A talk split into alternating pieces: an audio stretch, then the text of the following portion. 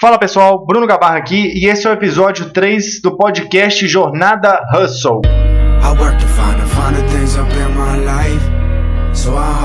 Hmm.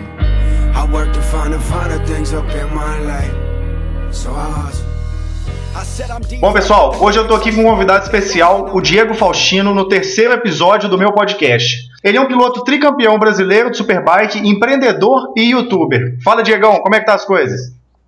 E aí, Brunão, como é que você tá? Bom demais? Graças a Deus, muito obrigado por aceitar o convite aí, a participar dessa, desse podcast aí, dessa entrevista, somar pra galera aí. Pra mim é um prazer, mano. Ô louco, tamo junto. Tamo junto. Vamos lá, Diego, me conta um pouco como é que começou a sua jornada lá atrás, como piloto de moto velocidade, até você se tornar tricampeão brasileiro. Como é que foi isso aí? Rapaz, podcast pode ter quanto? Umas três horas? Cinco horas? Quanto você quiser, irmão. Quanto você quiser, irmão. É grande trem, viu? bora lá, bora lá. Cara, desde sempre, desde sempre eu sempre gostei muito de esporte a motor, né? É, isso foi sempre nítido para mim que eu gostava muito de esporte a motor, porém eu não sabia que eu gostava de moto.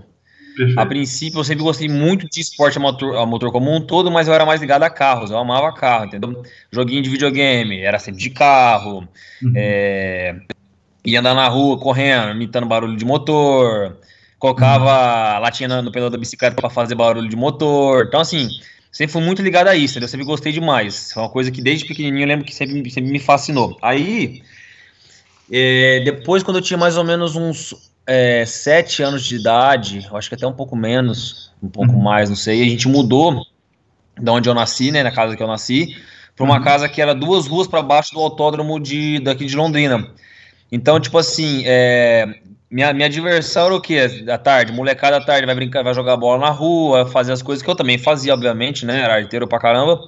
Uhum. Mas eu sempre ia no autódromo lá, ficar lá à toa. Tipo, às vezes tinha uma equipezinha só, um, um pessoal treinando, às vezes ia uma equipe de, de Fórmula Truck, uma equipe de Stock Car. Uhum. E eles ficavam lá treinando e eu ficava lá vendo aquilo lá, sabe? É, descalço, tudo sujo, e fazia pergunta. E aí tinha umas equipes que às vezes eram um pouco mais acolhedoras, achava legal, outras que achavam, tipo, sei lá, achava que incomodava, sabe? Eu ficava lá enchendo o saco, rodeando tudo lá, sabe? Sim. Então minha infância foi isso. Eu lembro até de uma vez que tem inclusive meu primo que tá aqui do meu lado, né? É, ele, ele, mora aqui comigo. Sim. A gente levou embora um pneu de Stock Car, cara, pra, pra minha casa. E aí esse, a gente brincava dentro desse pneu, a gente entrava dentro do pneu e ficava rolando no pneu. Então, assim, a minha vida sempre foi isso, sabe? Eu uhum. sempre gostei muito de esporte a motor. Eu tinha, eu tinha um vizinho meu, Flávio Fábio, que eles que eles estavam montando um Fiat 147 Turbo. E, a, e, toda vez que chegava às 6 horas da tarde, que eles chegavam no trabalho para ir mexer na parte da noite no carro, eu ia lá, batia a palma lá, chamava eles, ficava lá encher o saco também. Fiquei nisso aí por um ano. Então, assim, isso foi, foi cada vez me fazendo gostar mais. Tinha uns eventos que chamavam Sexta Quente, que era evento de racha, né? É, no autódromo, no caso, né? É, um racha organizado, assim, arrancadão. Perfeito. E. E aí eu comecei, eu ia lá e, nossa, eu ficava fascinado com esse negócio de carro turbo. Carro turbo, motor, competição como um todo, né? Corridas de Fórmula Truck, de Stock Car. Eu, eu, eu, eu, lembro que eu chegava a sonhar em ser piloto de carro, entendeu? Uhum. Eu, vou, eu ia pro autódromo lá, ia pro autódromo cabeça, quando eu voltava para casa a pé ali, eu lembro até hoje a sensação que eu tinha de ficar pensando naquilo, imaginando eu correndo, sabe? Era pura, pura ilusão, né? Eu tinha, sei lá, 12 anos de idade, não tinha nem uhum. condições para isso, nem nada, né? Uhum. Mas é uma coisa que me fascinava muito. Aí, com mais ou menos uns 15 anos de idade, eu peguei o. Já fazia uns dois anos que eu catava o carro do meu pai escondido já. Imagina, um menino com 13, com 13 anos de idade. É, já fazia essas, essas loucuras, né? Mas aí com 15 anos eu bati o carro dele escondido e meu pai me deixou de castigo uns dois meses, cara. Caramba. Né? Eu já dirigia pra caramba, bicho. Já era, já era muito. Eu lembro que eu era muito bom na bola assim, sabe? Eu tinha bastante noção. Já fazia uhum. o quê? Eu tinha 13 anos de idade, fazia uns dois que eu pegava escondido. Rapaz, eu aprontava cada coisa, velho. Coitado, meu pai vai ouvir isso aí ia ficar doido. Aí. Se bem que ele já sabe já também, né? Já contei pra ele. Beleza, aí, vai, cara, eu fiquei uns dois meses de, de castigo, meu pai ficou muito bravo, assim, e tal. E aí, quando acabou o castigo, eu lembro que a primeira coisa que a gente foi fazer foi numa corrida de, de moto, que tava tendo aqui na região. É, um evento chamava Campeonato Metropolitano. E eu, meu pai me levou para esse campeonato metropolitano. Chegou lá, um dos participantes lá que é amigo nosso, ele estava vendendo a moto dele, uma RD 135 no caso. Uhum. E eu peguei comecei a encher o saco do meu pai para comprar, cara. Meu pai não aguentava mais ouvir eu falar, porque o cara falou: por que você não compra moto pro seu, pro seu filho andar?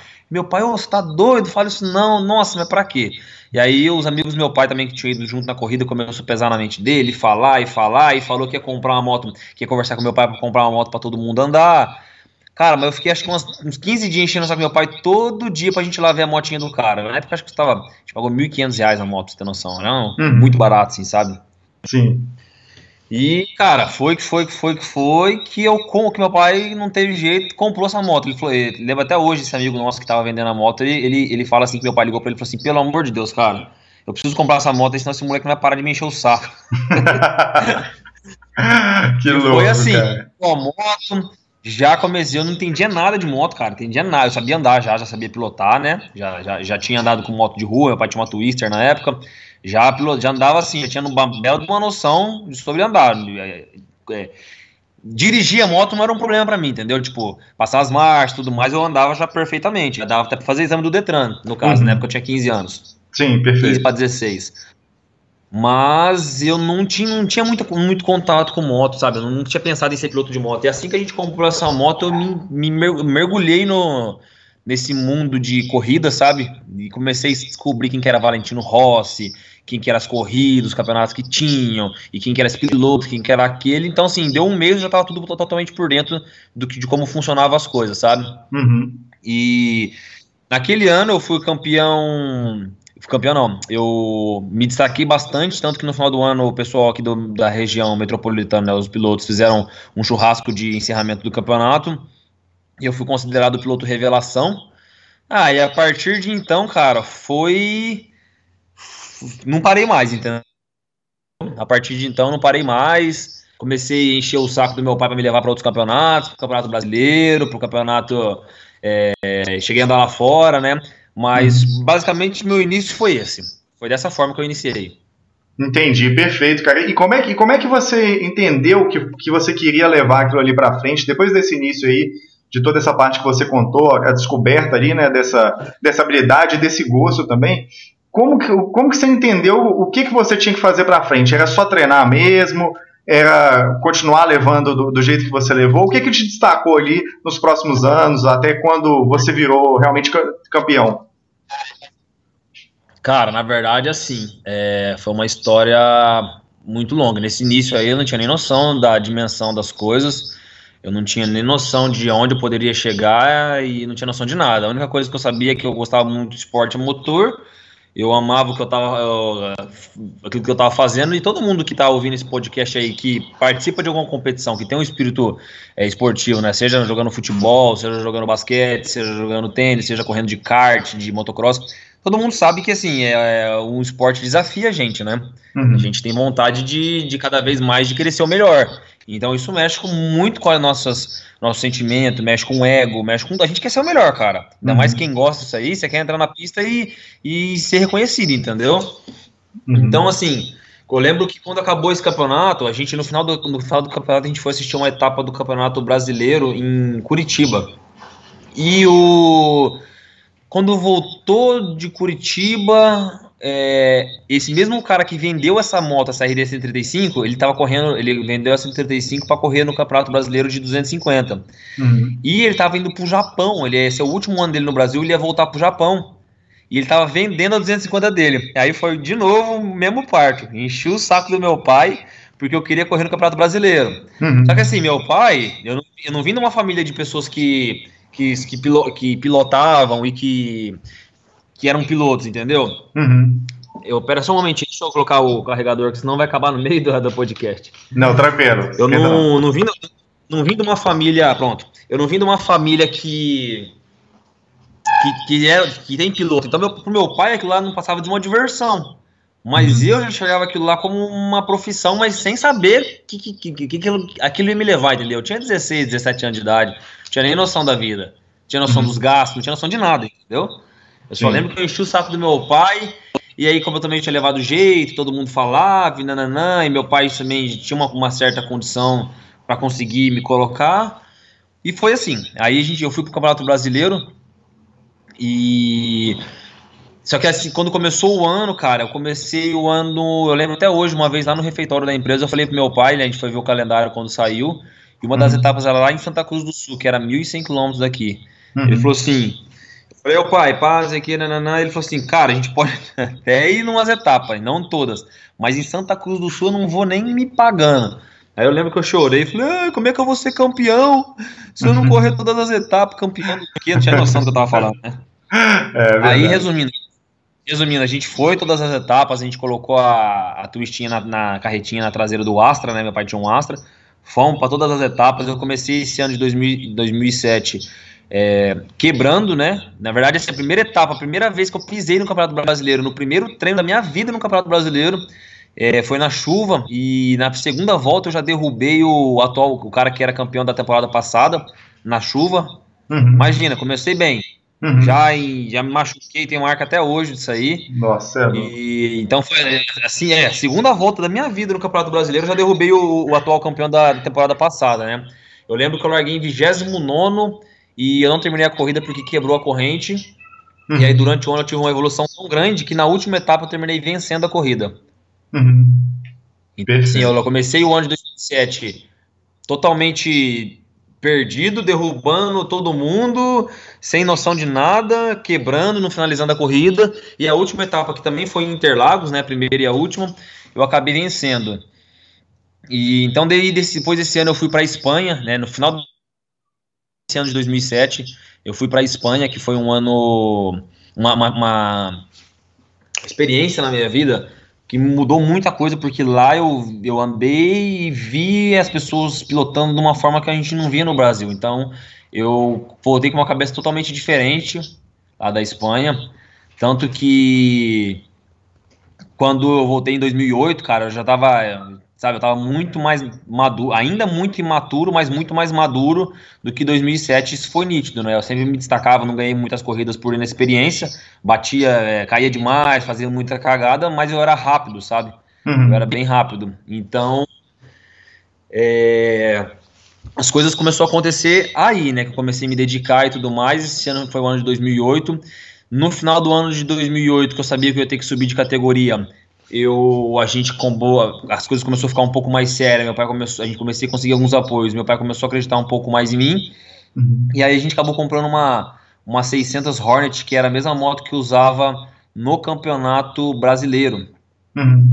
E aí eu treinei um pouquinho com ela, 2009 não teve muito muita corrida, né? Tava bem fraco assim, o campeonato, então eu participei mais do Campeonato Paranaense, que era só em Curitiba. Eu fui vice-campeão porque eu não participei de todas as etapas, mas todas as etapas que eu fui eu venci. E depois eu participei de duas etapas do Brasileiro, vencendo uma ou duas também, não lembro se eu venci as duas, se eu venci uma. E aí 2010 foi um ano que uma, uma, a maior equipe do Brasil, no caso, que era a Team Scoot Petrobras, né, patrocinado pela Petrobras, me chamou para correr, então foi aí que comecei a ter, foi a partir de 2010 mesmo que eu comecei a ter experiências com equipe, sabe, com ser piloto profissional. Uhum. Mas ainda era muito imaturo, muito imaturo mesmo. É, foi um ano para mim, assim, que eu já estava começando a ter 2010, eu, tenho, eu tava com uma, quase 20 anos de idade, né, 19, 20 anos de idade, então a, a responsabilidade começava a pesar, é, eu, eu, queria ter um carro, queria ter aquilo, queria ter isso, e eu não tinha como exigir do meu. Não exigir, não, né? Porque meu pai nunca me deu nada de graça, assim. É, eu precisava fazer alguma coisa, entendeu? Uhum. Meu pai já me ajudava nas corridas. Então, 2010 foi um ano que eu me dediquei. Eu não lembro se eu me dediquei somente às corridas, mas eu lembro que eu comecei. Eu trabalhava com meu pai já como desenhista da empresa, já fazia bastante coisa. E 2000 e 2011 2010, quer dizer, eu terminei o ano assim, rápido, fui rápido, mas também não consegui nada, não arrumei nada, não fui campeão de nada, porque muita inexperiência, caía demais, fazia cagada demais. 2011 foi meu início na Superbike, foi um ano que eu comecei, é, tá, eu não sabia o que, que eu fazia, porque eu estava trabalhando muito com meu pai, dividindo a vida de piloto, não levava muito, a, levava a sério, mas não levava, tipo, academia, eu sempre nas corridas cansava demais e eu não dedicava muito isso fora das pistas, sabe? Eu não tinha uma noção do que realmente era ser piloto. Então uhum. era tipo assim, eu era rápido, mas faltava físico, faltava um monte de coisa que eu fui descobrindo só ao longo do tempo, sabe? E aí nisso aí é tombo, é queda, é frustração. É, tô fazendo um resumão, bem resumo mesmo, né? Perfeito. 2012 foi o ano que foi difícil, porque foi um ano que eu, que eu, que eu abri uma empresa junto com o meu melhor amigo hoje em dia, né? Que eu sou padrinho de casamento dele, de corrimão de aço inox. A gente fazia corrimão para é, prédio, para casa em condomínio fechado, né? Era eu e ele a empresa, a gente entrou de sócios uhum. e eu tinha que dividir a vida de piloto, né? Foi o primeiro ano que eu fui campeão brasileiro esse ano, mas eu dividi a vida de piloto com a vida de, de empresário. Uhum. Foi uma coisa muito muito onerosa para mim assim, né? Porque Imagina, você, você, tipo assim, você trabalhava das 8 às 6, às, às, às 6 da tarde, depois ainda tinha que ter tempo de viver um pouquinho, um tempo de ir na academia e tal, e assim, piloto profissional na época nem era tanto assim, mas hoje em dia, se você não levar uma vida meio que regrada e direta para ser piloto, no nível que o Brasil já está hoje, é muito difícil você conseguir fazer alguma coisa de, de grande, assim, né? Você ter alguma, algum destaque realmente. Então foi a época que assim que, que eu comecei a perceber que eu poderia me destacar, que eu poderia ganhar algum dinheiro, que eu poderia de repente fazer uma carreira, mas também para mim foi uma época que assim eu custou muito porque eu fazia várias coisas, entendeu? Eu fazia várias coisas ao mesmo tempo. Então eu sempre tive uma, sempre gostei muito de esporte motor, mas sempre tive uma mente muito empreendedora. Então uhum. é na verdade uma coisa que meio que atrapalhando a outra um certo momento. Uma, um certo momento que eu deveria estar me dedicando só à corrida, talvez eu não consegui me dedicar 100% por estar focado em outras coisas também fora das pistas, entendeu? Entendi. E você acha que isso aí também por é. Né? Por necessidade. Perfeito, perfeito. E você acha também que essa, essa, essa motivação empreendedora que você tem, é, já pelo que você falou aí desde sempre, é, você acha que te ajudou também depois a, a, a você chegar onde que chegou como piloto? É, vamos lá. Cara, na verdade eu acho que sim e acho que não. Porque a gente, assim, a nossa experiência de vida vai levando a gente a ver várias coisas de outras formas, né? A gente, é, a gente, quando a gente é só piloto, a gente tem uma visão só de piloto. Quando a gente é piloto e empreendedor, a gente tem uma visão um pouco diferente. Às vezes ajuda, né, a se enxergar as coisas de outra forma, porque querendo ou não, um empreendedor é uma pessoa de alta performance. O cara tem que estar tá pensando em tudo, nos detalhes e para se destacar, né? Uhum. Você, você conhece, trabalha com a gente, você sabe que como é que funciona. Com certeza. Então tem que estar tá pensando em tudo para se destacar. E é só que ao mesmo tempo você acaba às vezes um dia que você tinha que estar mais focado em fazer uma coisa, fazer outra coisa, em, em, sei lá, fazer um pouco mais de exercício físico, às vezes você acaba ficando cansado, porque todo projeto que, que começa no empreendedorismo aí, acho que o primeiro, os primeiros meses é mais oneroso, você acaba se dedicando mais, não tem dia, não tem hora, não tem noite, então, assim, durante esse tempo aí de 2012 até, até 2017, que foi o, ano, o meu último ano que eu corri, cara, eu já tive uma empresa de corrimão de Assinox, já criei um aplicativo para celular, já fiz muito marketing multinível, né? Tipo, empresas como. Empresas do tipo da que. Existem aquelas pirâmides financeiras, né? Que, que aqueles golpes que as pessoas dão, e uhum. existem empresas sérias de marketing multinível realmente, né? Então eu me envolvi com algumas empresas sérias, que inclusive tá é, até hoje no ramo, há 25 anos. Então aprendi muita coisa, aprendi a falar, aprendi a dar palestra, aprendi a dar treinamento. Cara, o que mais que eu fiz? Nossa, eu fiz muita coisa, cara, muita coisa mesmo, não consigo nem lembrar agora. Uhum. Então, foi assim, eu, eu tava preocupado em ganhar corrida e preocupado em fazer minha vida, sabe? E talvez se eu tivesse só preocupado em ganhar corrida, talvez eu teria chegado mais longe na moto velocidade. Uhum. Talvez não. Eu acredito assim que as coisas acontecem como tem que acontecer, sabe? Mas foi uma coisa que me custou assim algum alguma coisa. E eu acho que é, cara, o empreendedorismo, talvez, se você for falar de um produto de alta performance, ele na verdade ele acaba atrapalhando um pouco, eu acho. Acaba uhum. atrapalhando um pouco porque tem que dedicar um, muito tempo, sabe? para você conseguir ser campeão e ter uma alta performance realmente. Mas em relação a, a, a, por exemplo, a mentalidade do empreendedor em relação com a mentalidade do piloto, você acha que é um pouco parecido? Vamos dizer, o piloto de alta performance e o empreendedor de alta performance. Você acha que tem alguma semelhança entre a mentalidade para essas, pra essas tem, duas atuações? Tem. Com certeza tem, porque você tem que ser resiliente, né? Você tem que saber que, é, que as coisas. tem que persistir, né? Você tem que persistir bastante. Ah, toda corrida é, que você não ganha, como se você fosse um projeto seu que não deu certo, você tem que recomeçar. Eu acredito sim, o mindset de, deles separados, né? Eu acho que é o meio que parecido, assim, sabe? Uhum. Embora o, o a, as corridas, o esporte a motor tem algumas coisas diferentes, porque, por exemplo, empreendendo você não pode morrer. Uhum. Correndo sim. de moto você pode morrer, entendeu? Sim. Então tem algumas coisas diferentes, porém, é, eu acredito que o mindset, assim, a forma de, de para um campeão tanto nas pistas quanto nos negócios, tem que ser bem parecido, cara, bem parecido, porque cada etapa que você vai numa corrida, cada vez que você fracassa, é um sentimento muito parecido com o sentimento de você, às vezes, fracassar num projeto, não dar certo, ter que começar, entendeu? É, quando você, como é que eu posso te dizer? Quando às vezes você precisa arriscar bastante uma ultrapassagem, por exemplo, é a mesma coisa de que você apostar todas as suas fichas num projeto e pode dar certo, pode não dar. Então acredito que sim, tem bastante coisa semelhante no mindset de um, de um empreendedor é, que tem sucesso e de um piloto campeão. Perfeito, interessantíssimo isso aí. E, e, chegou algum momento ali que você separou e dedicou mais mesmo a, a, a moto velocidade, o, campeonato do Superbike? Ou, como é que foi? Chegou.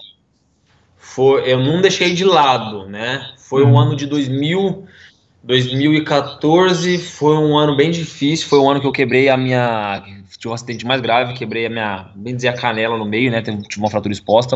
Uhum. Foi um ano que eu quase não ia correr esse ano, mas meu pai e minha mãe fez maior esforço para conseguir parcelar a moto e a gente conseguir alguns apoios e conseguir andar, sabe?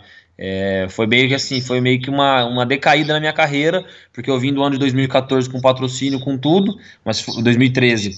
E foi um ano que eu caí pra caramba, destruí umas 10 BMW S1000RR, que é um, foi, foi, foi, bem custoso.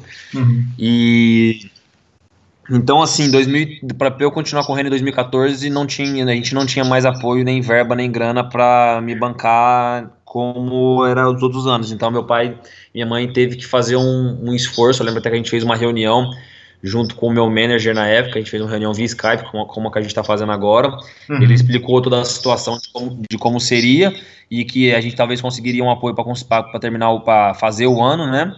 Uhum. Pneu, etc e tal. Porém, não tinha apoio para conseguir a moto. A gente teria que comprar a moto, que custa no, na faixa de 50, 60 mil reais tinha o apoio da, da concessionária que ia fazer em 10 vezes para a gente sem juros, um preço melhor, mas tinha que pagar, né? E a gente estava numa época muito difícil na empresa, né? crise no, no país, né? Foi um ano, assim, não foi esse ano, mas uns anos antes quase que a empresa fechou uhum. e eu só uhum. continuei correndo porque eu tinha destacado e tinha e não gastava nada com corrida, entendeu? Uhum. Porque senão eu já teria parado de correr há muito tempo. Sim. Então foi um ano assim bem difícil para mim, onde que meu pai e minha mãe se reuniu, minha mãe falou pro meu pai, meu, a gente chegou até aqui, vamos fazer essa forcinha, apertou daqui, apertou dali, economizando aqui, economizando ali, vendi meu carro que eu tinha na época e consegui correr mais um ano. E aí, só que assim, eu ainda, eu ainda continuava empreendendo em algumas coisas, daqui, dali, sabe? Uhum. E só que não tanto quanto, eu já tinha parado com a empresa de corrimão de Assinox, já tinha tirado o pé de algumas coisas, em 2015 eu comecei a pilotar pela Honda, que foi uma oportunidade da minha vida, então eu percebi que eu tinha que dedicar um pouco a mais, sabe? Então eu comecei a levar cada vez mais sério a academia, que é não todos os dias, mas eu treinava duas vezes por dia por vários, vários dias na semana. Comecei realmente a me dedicar, sabe? Tanto que eu fui campeão em 2015 e 2016.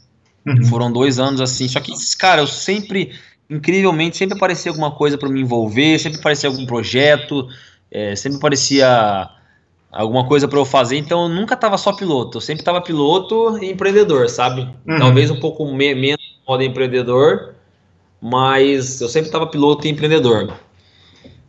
Legal, interessante. E o que, que você acha que foi a característica principal que te levou, assim, quando eu falo característica, é talvez um comportamento, algum hábito seu, é, uma forma de pensar, que te levou, assim, no nível mais alto do campeonato de Superbike aí, é, de moto velocidade brasileiro? Cara, é, foi exatamente uma coisa que me prejudicou muito no início da minha carreira. É, vamos supor, dos 2006 a 2017 foram 12, 11, 11, 12 anos de carreira. 2006, é isso aí. 11, 12 uhum. anos de carreira, né, até eu parar de correr. E a primeira parte da minha carreira, eu digo, diria até 2013, assim, né, meus primeiros sete anos, é, talvez o ego pegou muito, sabe? E eu não, não queria mudar muito a minha forma, era muito o jeito que eu achava que tinha que ser era muito o jeito que eu não aceitava muito conselho. Eu tinha um manager na época que ele tentava me moldar, tentava me mudar, e a gente brigava, quebrava o pau, porque ele falava que isso estava errado, que aquilo estava errado, e eu falava, você nem anda de moto, como é que você quer, você quer me corrigir? E foi uma coisa bem complicada, assim, porque me atrapalhou muito, sabe? Hoje eu olho para trás e vejo que se desde o início eu tivesse ouvido mais, tivesse. É, como é que eu posso te dizer? Eu tivesse ouvido mais as pessoas, ouvido mais. É, enxergado mais de fora e tentado deixar as, as, coisas, as pessoas me moldarem e tentar de um jeito diferente, talvez eu teria chegado até mais longe e pilotaria, não digo mais, mas eu teria pilotado da forma como eu pilotei em 2015, por exemplo, em 2013. Talvez eu tivesse sido campeão em 2013, 2014, 2015, 2016, entendeu? Uhum. Tá, é, a pergunta que você fez foi em relação ao que mesmo? Você poderia me, me perguntar de novo? Não, sim, aí em relação a isso, essa, essa característica que você acha que mais te beneficiou né, nessa jornada. Então, você acha que foi deixar ah, mesmo tá, o ego tá. de lado? É isso, mais ou menos? É, então, exa exatamente. E, e entender que as coisas podem ser vistas de outros pontos de vista, que as coisas podem é, ser feitas de uma outra maneira e que a gente nunca tá 100% certo, entendeu? Ouvir mais as pessoas realmente, deixar com que as pessoas que até saibam menos que a gente, falar e analisar e falar, pô, ele pode ter razão, pode tentar de uma forma diferente. E isso foi primordial para mim para eu ser campeão, sabe? É conseguir enxergar os outros como um aprendizado e não como só como um desafio e conseguir absorver um pouquinho daqui, um pouquinho dali, um pouquinho dali e ver o cara falando diferente aqui, tentar diferente ali. É uma coisa que eu não fazia muito. Por isso, exatamente por isso que eu caí tanto em 2013, porque eu queria acelerar do meu jeito, onde eu queria, onde eu achava que era, que era e era um tombo atrás do outro. Então eu acho que a característica que mais é, me, me ajudou para ser campeão não só é, nas pistas, né? Mas é uma coisa que eu trouxe do empreendedorismo. É isso aí, realmente, de deixar um pouco o ego de lado e, e ouvir opinião e, e, saber que pode ser feito de uma outra forma. Legal, legal. Vários pontos de vista para ser enxergados, né? E, Diego, me conta uma coisa aqui. Como é que, como é que você chegou? Você fez essa. É, é, você saiu de piloto e hoje você se tornou, é, além de empreendedor, você é youtuber, né? Tem um canal no YouTube muito famoso. Como é que foi essa história aí do canal? É, o YouTube é uma coisa que me ensina bastante também. Eu comecei meu canal em 2015, mas eu comecei realmente a postar coisas acho que em 2016 por incentivo do meu sócio, do Henrique, uhum. que é meu sócio no, no, projeto online que eu tenho, no treinamento Faustino 68. É, a ideia veio dele e a gente desenvolveu isso juntos depois. Então, assim, basicamente eu tinha que, que, que começar a interagir mais com o público, entendeu? Para poder criar uma base, criar pessoas que me conheciam, que poderiam se interessar pelo meu conhecimento. Então eu comecei no YouTube dando dicas de pilotagem sem pretensão alguma de ser youtuber, sem uhum. pretensão alguma. Era, era puramente fazer vídeos para ajudar a galera a pilotar melhor, entendeu? Só que aí eu, eu percebi que depois do primeiro vídeo que eu fiz, é... depois que eu percebi que o primeiro vídeo que eu fiz na próxima, na outra etapa, no meu box, lotou de gente. E era tipo assim, eu tinha mil inscritos, não sei, tinha 500 inscritos, 600, 700, mil, 1500, não sei. Uhum. Cara, lotou de gente no meu box. Eu falei, caramba, cara, não é possível, né? Tipo assim, de uma etapa para outra mudou completamente a forma como as pessoas me viam. As pessoas começaram a ir lá no box me cumprimentar, querer tirar foto. Eu falei, opa, calma aí, esse negócio pode dar certo. Uhum. E comecei ainda e continuei mais ou menos nessa linha realmente. Não, não, não fui muito pro lado youtuber, não. E comecei a conhecer algumas pessoas, comecei, comecei a conhecer, comecei a me ligar mais de YouTube, eu não assistia nada de YouTube, nada, nada, nada, comecei a assistir algumas pessoas aqui da minha cidade, alguns youtubers famosos, comecei a conhecer algum, algumas pessoas, e isso começou a me influenciar, e eu percebi que, eu acho que eu poderia ter uma carreira no YouTube também, é uma coisa que eu tô gostando de fazer, de gravar, tem tudo a ver com o que eu faço, eu preciso fazer isso aí, e eu comecei a ir pro lado do YouTube, né? 2016, 2017, do, final de 2016 para 2017, eu comecei a. Como é que eu posso dizer pra você? Eu comecei a gravar um pouco mais, até que comecei a gravar uns vlogs e não só vídeos de, de, de dica de pilotagem. E dali a pouquinho eu comecei a ganhar umas influências das pessoas que eu que eu acompanhava, perdão, dos meninos youtubers que eu acompanhava, e comecei a ver a tendência, e as coisas começaram a aumentar nas corridas, assim, o, mais, cada vez mais fãs e tudo mais. E eu comecei a investir mais, cara, até que eu comprei uma CB1000 para fazer uns motovlogs, comecei a pegar a identidade de um, de outro, comecei a criar a minha própria identidade, né? É, e eu comecei a criar não só conteúdo para para motociclista, mas como a minha vida pessoal também, né? Uhum. Então eu fui, cara, até eu me descobrir o, o formato que eu faço hoje de canal de, de vídeo foi, foi uma longa distância. Eu achei, num, num, certo momento, eu achei que meu canal era só moto, depois eu achei que ia virar mais carro, e aí eu achei que percebi que eu tinha que misturar os dois e fui criando minha própria identidade. Falei, quer saber, cara? Vou gravar o que eu acho que tem que gravar e o que dá certo e tudo mais. E foi basicamente assim, eu comecei meu canal do YouTube sem, sem pretensão nenhuma de ser youtuber, apenas como uma parte a mais de um negócio, de um, de um produto online. E eu, hum. hoje é uma do, um dos meus, dos meus minhas fontes de renda, né? Assim, que eu tô apostando bastante. Legal, legal. E já, já tá com quase 500 mil inscritos aí, né? É, eu acho que hoje, hoje talvez não, mas amanhã já chega a 500 mil inscritos já, cara. Vem, vem crescendo bastante, na faixa de 2.500 a 3 mil inscritos por dia. Putz, legal demais, legal demais. Diegão, e me fala uma coisa, se você pudesse dar um conselho para você mesmo, é, só que você mesmo de 10 anos atrás, o que, que você falaria? O que, que você faria diferente? Rapaz do céu, cara, falaria tanta coisa. Eu falaria para ouvir mais, é, ser mais maleável, entendeu? Ouvir mais o que, a, o que as pessoas têm a dizer, aprender mais.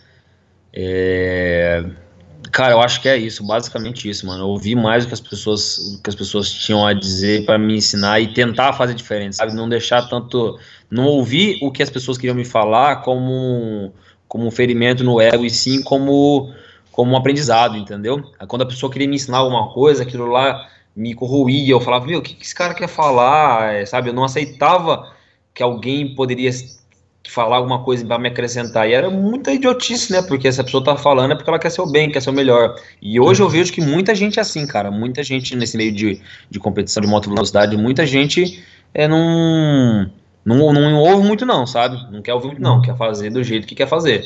Então eu acho que se eu pudesse falar alguma coisa, cara, é para ouvir mais e falar menos. Eu acho Legal. que é isso. Legal, interessante. E como é que você se vê daqui a três anos, cara? Como que eu me vejo daqui a três anos? Eu pretendo, de repente, voltar a correr. Legal. Mas eu me vejo também, é, cara, com o meu YouTube estourado, uhum. com os meus negócios fora YouTube, que o YouTube ajuda a divulgar também, como, por exemplo, produtos que eu desenvolvo para carro, é, o meu, meu próprio, propriamente o meu treinamento online. Assim, a minha vida é bem estabilizada, sabe? Porque é uma coisa que eu venho batalhando demais. E, por exemplo, é uma das coisas que eu trago no YouTube é um, é um conteúdo com carro e moto, né? E às vezes as pessoas veem lá e falam, ah, foi fácil, papai que deu, mamãe que deu, não foi, entendeu? Uhum. Logicamente que eles me ajudaram bastante, se não fosse eles eu não teria corrido, não teria conseguido ser profissional, não teria conseguido dinheiro, mas é, quem me acompanha no Instagram sabe como que minha vida é corrida, não tem tempo para nada, não tem hora, não tem dia, não tem noite, não tem madrugada é, para eu trabalhar, sabe? Então, assim, hoje eu tenho bastante projeto andando, às vezes eu paro um para focar mais no outro, mas eu me vejo, cara, eu me vejo empreendendo, continuando empreendendo e de repente estou buscando pessoas para trabalhar comigo, para se uma hora ou outra eu voltar a correr, eu poder me dedicar bastante. Mas eu me vejo com uma cabeça muito mais aberta e muito mais simples de resolver do que nos anos que eu o último ano que eu corri, por exemplo, que foi um conflito muito grande, sabe, para mim. Legal, legal, interessante. E é, quais que são as suas principais inspirações aí? Pode ser, sei lá, pessoas, é, quais, quais que são as inspirações para você? Meu, o meu o próprio meu próprio sócio, o Henrique, ele é um cara que me motiva muito e me inspira muito pela forma como dele pensar sabe? Da forma dele agir, da forma dele tentar empreender. Foi um cara que, de, de, de fato, mudou a minha vida, assim, com relação a. Se eu, tô, se eu tô onde eu tô hoje com o canal do YouTube, foi porque Deus colocou ele na minha vida pra ele fazer eu criar um canal, entendeu? Então, pra começar por isso. Uhum. Cara, é, é, é, tantas pessoas, velho, tantas pessoas assim que eu me inspiro. Não, não consigo dizer para você muito uma só que eu falo, puta, esse cara, esse cara é minha inspiração, sabe?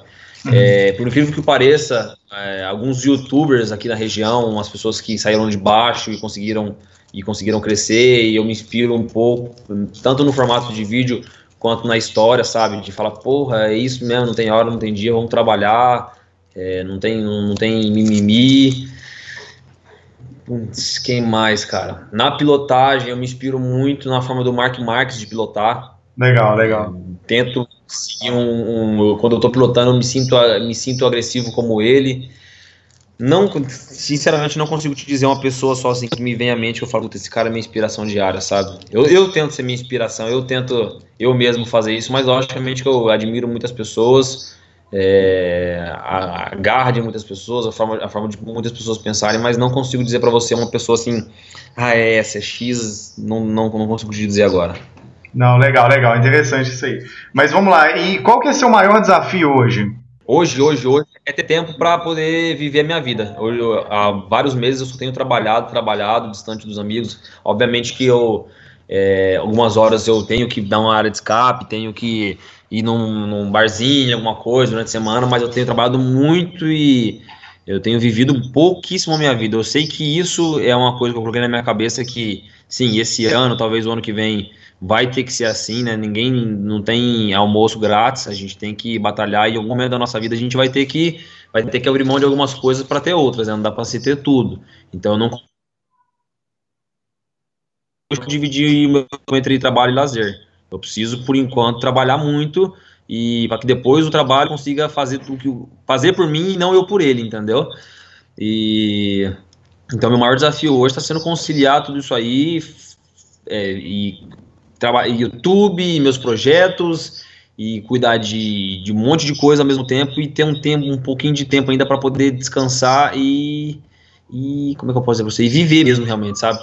Às vezes eu me pego, é uma coisa que eu tenho policiado bastante, que eu me pego minha vida passando e meus amigos curtindo um pouco mais e eu e eu bitolado em trabalho, mas eu entendo também que vai, ter, vai ser necessário e estou tentando corrigir um pouco isso, estou tentando é, desfocar um pouco, porque acho que é meio que um ciclo viciante. Ah, não, quando eu chegar lá eu paro e aí eu vou viver. Aí você chega lá, você quer mais, você chega lá, você quer mais, você chega lá, você quer mais. Então você tem que saber uma hora de dar um pause. E eu tô tentando descobrir essa hora de dar o pause, não tô conseguindo.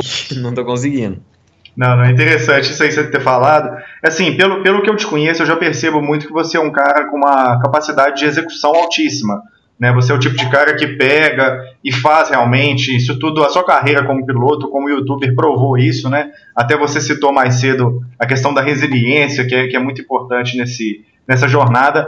Porém, eu queria te fazer uma pergunta que, que é o seguinte: é, deixa eu tentar te explicar da melhor maneira. Se, se tem uma pessoa que está começando, e isso eu falo, ela, ela não necessariamente para youtuber, não necessariamente é, com esportes a motor, é, não necessariamente com empreendedorismo, seja com qualquer coisa. A pessoa está começando a jornada dela ali, de carreira, jornada profissional, do que, que ela quer ser no futuro. É, como que você define que essa pessoa. Qual que é a melhor maneira dessa pessoa conseguir motivação e conseguir ter, ter resiliência para continuar ali, é, mesmo com todas as dificuldades que tem para atingir um certo sucesso?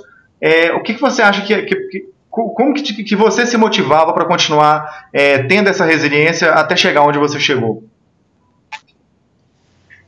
Bruno, eu acho que assim, é...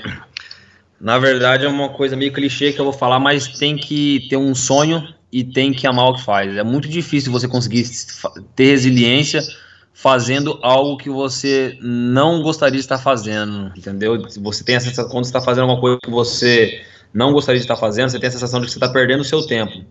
É aquela pergunta: o que, que você faria hoje se você não tivesse. Se você tivesse 500 milhões de reais na conta e dinheiro não fosse o problema, entendeu? Você tem que parar e pensar nisso aí. Acho que aí é, é por aí que você tem que seguir. Você tem que ter um sonho. Senão ninguém consegue ter a, a resiliência suficiente, ninguém consegue ter a paciência e a dedicação o suficiente para poder prosseguir. Outra coisa é, é que assim, por muito tempo eu fui muito julgado, até, até na minha própria família, de que eu sempre começava a fazer uma coisa e não terminava. Ah, comecei a dar palestra, fazer. Entrei numa empresa de marketing multinível, depois eu parei. Ah, comecei um outro projeto de aplicativo, depois parei. Depois comecei outro, depois parei. Depois comecei outro, depois parei. Só que assim, hoje, olhando para trás, eu vejo que é, era assim que tinha que acontecer. Eu uhum. tinha que. A gente tem que saber a hora de falar, não, não dá mais para mim, não é mais isso que eu quero, não é mais isso que eu gosto. Porque cada coisa que eu fiz na minha vida é, foi essencial para eu ser o que eu sou hoje. Então, por exemplo, se eu tivesse falado assim, ah, não vou fazer isso não, não vou entrar no, no, na empresa de marketing multinível porque as pessoas falam que eu comecei e não parei outro projeto. Se eu não tivesse feito isso, eu não saberia, eu não saberia nem, nem tá dando entrevista para você aqui agora, porque eu não saberia falar, eu não saberia fazer um, ter um canal no YouTube, porque foi onde eu aprendi a me desenvolver na frente de pessoas e dar palestra, e entendeu? Então, assim, tudo na minha vida foi uma junção de acertos e erros. Uhum. E até hoje a gente acerta e erra o tempo inteiro. Você trabalha com a gente, você é prova disso aí. A gente teste mais teste, mais teste nas coisas. Então, acho que a maior dificuldade para a pessoa ter resiliência, cara, é para a pessoa conseguir enfrentar os desafios num projeto novo, primeiro de tudo, é. Me fugiu a palavra da cabeça aqui. Eu lembrei, lembrei. Vou resumir. De amar o que está fazendo e de tentar, sabe? Você é, não, não ter medo de, às vezes, chegar num momento e falar assim: Cara, é, não me faz mais sentido isso, vou partir para a próxima. Por quê? Você já ouviu aquela música, é uma música do NX0, no caso, né? E que em um momento da música ele fala assim: é o que te fazia rir, hoje já não tem mais graça. Ou seja, até, até aquela própria música do Raul Seixas, né? Eu prefiro ser essa metamorfose ambulante do que uhum. ter aquela velha opinião formada sobre tudo. Ou seja, você tem que estar em constante, em constante mudança. De repente você está fazendo um projeto, está empolgado, está dando certo, ou às vezes não está dando certo, não está indo, não está indo, você tem que parar e pensar, pô, calma aí, será que. Será que eu tô com será que eu tô motivado? Será que eu tô disposto a pagar o preço para viver isso aí, entendeu? Uhum. Então, é, uma, é, um, é um um conjunto de coisas que um conjunto de fatores que eu acho que, que precisa ser, ser feito e pensado para superar esse desafio. Hoje mesmo postei no meus stories, por acaso estava vendo a minha linha do tempo de exibição de minutos no meu canal, uhum. e de 2000, cara, de 2015, quando eu criei meu canal, até 2000 quase 2017, você não consegue nem ver a linha de que eu produzia pouco conteúdo, porque eu não me envolvia muito. Depois eu comecei a postar dois, conteúdo, dois vídeos por semana. Depois eu comecei a postar três vídeos por semana. E agora, recentemente, estou postando vídeo todos os dias. Se você ver a diferença do pico que deu de visualização. E aí até coloquei uma reflexão lá, assim, no período que estava bem parado o YouTube, eu escrevi assim: já imaginou se eu tivesse é, desistido nessa época que, que não me dava retorno nenhum? E depois no outro stories eu coloquei assim: já imaginou se eu tivesse me dedicado mais naquela época, como eu estaria hoje? Então eu acho que assim, a vida é, é muito feita de escolha, sabe? Uhum. A gente não pode se prender.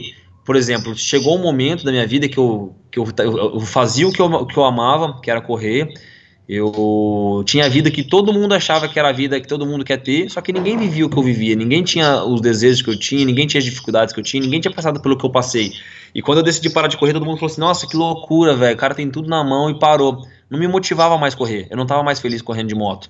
Uhum. Hoje, olho para trás e eu vejo que eu, eu ter parado, cara, foi é, que assim, eu tô resumindo muito, mas se eu entrar em detalhes de como foi o ano de 2017 para mim, eu, foi um ano que foi o ano inteiro Deus falando assim, filho, você vai parar, você tem que parar. Ah, eu, eu sempre pensando, não, cara, eu gosto, eu amo isso, eu amo isso, eu amo isso, e parecia que Deus vinha e falava assim, não, você, vai ter que parar de, de uma forma ou de outra. E aí parece que Deus me fez ser infeliz a ponto de eu olhar e falar assim, caralho, eu não quero mais correr de moto não, mano, não gosto mais disso. Hoje eu olho para trás, eu tenho vontade de voltar a correr, a mesma vontade que eu tinha no começo. Mas eu percebi que Deus fez eu parar de correr, e é uma coisa que assim, é, muita gente não para por orgulho, sabe, por por medo de perceber que realmente aquilo não tá mais fazendo feliz, como se fosse assim, putas, eu tô, eu, eu tô traindo o meu sonho. Como, eu, como se fosse eu dizendo assim, como que eu posso falar que eu não gosto mais de andar de moto, isso é uma coisa que eu sempre fiz a vida inteira. Então talvez isso seja, isso seja uma coisa que prenda as pessoas. Uhum a, ao que ela está fazendo, entendeu? Ah, minha vida inteira estudei. O próprio Érico Rocha, ele fala isso. Sim. O próprio Érico Rocha foi assim, né? Ele trabalhou, chegou num, num alto escalão de um emprego dele lá, e chegou um momento que ele falou assim: não, não quero mais isso, eu tenho que fazer outra coisa. Mas muitas pessoas, muitas pessoas é, às vezes se prendem ao que está fazendo e não tem mais futuro justamente por isso, por ter medo de, de, de, de, de reconhecer para si mesma, né? De, de mostrar para si mesma que aquilo que fazia ela rir hoje já não tem mais graça, entendeu? Uhum. É muito, é muito louco isso. É muito louco. E hoje eu vejo que, assim, cara, eu estar de fora das pistas me ensinou muito, mas muito mesmo. Hoje faz todo sentido, porque se eu não tivesse fora das pistas, a minha vida não estaria do jeito que ela está. Hoje, se eu voltasse a correr de moto hoje, eu estaria muito mais confortável financeiramente do que quando eu corri em 2017. E isso seria uma coisa que me daria uma tranquilidade, de certa forma, a continuar sendo piloto, porque de certa forma minha vida está começando a querer estabilizar fora das pistas. Em 2017 eu dependia só das pistas, é uma coisa que me incomodava muito. Depender de só de corrida, porque é uma coisa que pode acabar amanhã ou depois. E aí minha vida fora da corrida, como é que estaria? Entendeu? Então a minha vida, cara, minha vida decolou muito depois que eu parei de correr, em todos os sentidos. E além disso tudo, eu consigo eu consegui aprender a melhor. Eu acho que hoje eu tenho um nível técnico de pilotagem mais alto do que no último ano meu de competindo. Porque de fora eu consegui ver muitas coisas que eu não conseguia ver de dentro, entendeu? Sim. Então talvez se eu voltasse a correr hoje, obviamente que eu não estaria acostumado com a moto, obviamente que eu não estaria com a aptidão física que eu tinha na época, eu teria que voltar a treinar, mas eu acredito que eu posso ser mais rápido do que eu era antigamente. Legal, legal, interessante. Me fala uma coisa, é, em relação a, por exemplo, esse ano que você parou de correr aí, é, muita gente deve ter falado isso mesmo, que era loucura e tal. Como é que você lida com essa questão do julgamento das pessoas? Você simplesmente realmente desconsidera? É, o que, o que, que você acha que, que é importante levar em consideração? É, como julgamento ou como aprendizado, igual você falou mais cedo? É, então, eu comecei a perceber que assim é uma coisa que, cara, ninguém. Quem, quem te quer, quem te quer bem, as pessoas que querem você bem, as pessoas que querem o seu progresso, elas vão estar com você, independente se você está andando de moto, o que está fazendo. Por exemplo, hoje você é um cara ruim no que você faz e as pessoas vão falar assim: não, meu, você vai chegar lá, você vai conseguir conquistar, você vai chegar onde você tem que chegar e tudo mais. E tem pessoas que, quando você começa, por exemplo, você começa um canal no YouTube. O Whindersson Nunes começou um canal no YouTube. Vamos imaginar o seguinte: o que, que deve ter tido de pessoa que olhou pro Whindersson Nunes e falou assim, meu, que menino ridículo. O que, que ele tá fazendo? O que, que ele pensa que ele é? Essas piadinhas sem graça. Olha onde o cara tá hoje. Só que o incrível é que as mesmas pessoas que lá no início falavam mal dele, hoje elas vão olhar pro Whindersson Nunes e, e continuar falando mal, entendeu? Sim. Então, assim, é, nem todo mundo vai gostar da gente, a gente não vai conseguir agradar todo mundo, nem Jesus agradou todo mundo, entendeu? Enquanto a gente estiver preocupado em, em, querer que a opinião de todo mundo seja a nosso favor, a gente não vai fazer nada. O que eu quero dizer com isso aí? Por exemplo, quem está assistindo esse quem está ouvindo esse podcast aí, ah, o cara quer começar um trabalho novo, o cara quer começar numa faculdade nova, o cara quer começar um canal no YouTube, mas não vai começar por medo e por por vergonha do que as pessoas vão dizer, ah, o que, que vão falar, tipo, ah, falando de tal, o que, que, que, que, que esse cara quer ser youtuber, nada a ver, de onde que ele tirou isso? Então, assim, sempre as pessoas enquanto você está tá por baixo, elas sempre vão te julgar de uma forma diferente, sabe? E se você ficar querendo é, viver com base no que as pessoas vão pensar de você, você não vai fazer nada na sua vida. Você não vai mudar de emprego, você não vai abrir um canal no YouTube, você não vai pintar seu cabelo de outra cor, você não vai fazer nada. Por quê? Porque o julgamento das pessoas é, eles, eles, travam a gente, entendeu? A pessoa que fala mal de você hoje, não importa o quão bom você seja no que você faz, ela vai continuar falando mal de você. E se você não focar no que as, as pessoas é, que te querem bem falam, e você ficar preocupado em provar o que as pessoas que falam mal, de, provar algo para as pessoas que falam mal de você, você não vai fazer nada. Eu falo isso por experiência própria, porque quando eu comecei meu canal no YouTube, postei meu primeiro vídeo na época da dica de pilotagem. Eu lembro que o... eu fiquei muito preocupado com o que meus amigos iam falar. E aí, de fato, eles acharam super legal, acharam engraçado, acharam o formato legal. E isso me motivou a continuar. Só que eu fico imaginando que se todo mundo tivesse me zoado, será que eu teria continuado? Hum. Entendeu? Legal. E aí, legal. se não tivesse continuado, olha, olha o que eu teria perdido na minha vida. Entendeu? É. Então é uma coisa, é uma coisa, é uma coisa que eu, eu, eu penso assim. Eu acho que a gente não tem que se importar com que as pessoas com que as pessoas vão falar, porque cara, ninguém paga nossas contas. É. Ninguém. A, a, as opiniões das pessoas ruins não pagam nossas contas. A gente ficar tentando querer provar alguma coisa pra uma pessoa que às vezes nem conhece a gente, entendeu? Eu sou muito. O YouTube é uma coisa que expõe muita gente, a gente é muito julgado, por exemplo. É, tudo isso que eu tô falando pra você, 50% das pessoas que assistem meus vídeos não conhecem. Então os caras vão lá e comentam: ah, Playboy, filhinho de papai, ganhou o carro do papai, não sei o que, não sei o que. Eu vou, eu vou ficar perdendo meu tempo tentando provar pra esse cara que nem sabe da minha história, nem me conhece, tá falando uma coisa julga baseada num vídeo que ele viu e achou que ele sabia de alguma coisa, entendeu? Então eu acho que isso prende muitas pessoas a tentar novos desafios, a tentar buscar é, ter coragem de mudar de vida, ter coragem de iniciar um novo projeto, sabe? É verdade, faz total sentido e eu concordo absolutamente com você se todo mundo deixasse de lado um pouco o julgamento, a opinião de, de outras pessoas ali, com certeza muitas pessoas teriam realizado maiores feitos nas suas próprias vidas. E, Diego, me fala uma coisa: é, tem uma frase que ela, que ela diz assim: que você é a média das cinco pessoas com quem você mais convive. Você Sim. acredita que a convivência pode refletir nos seus resultados?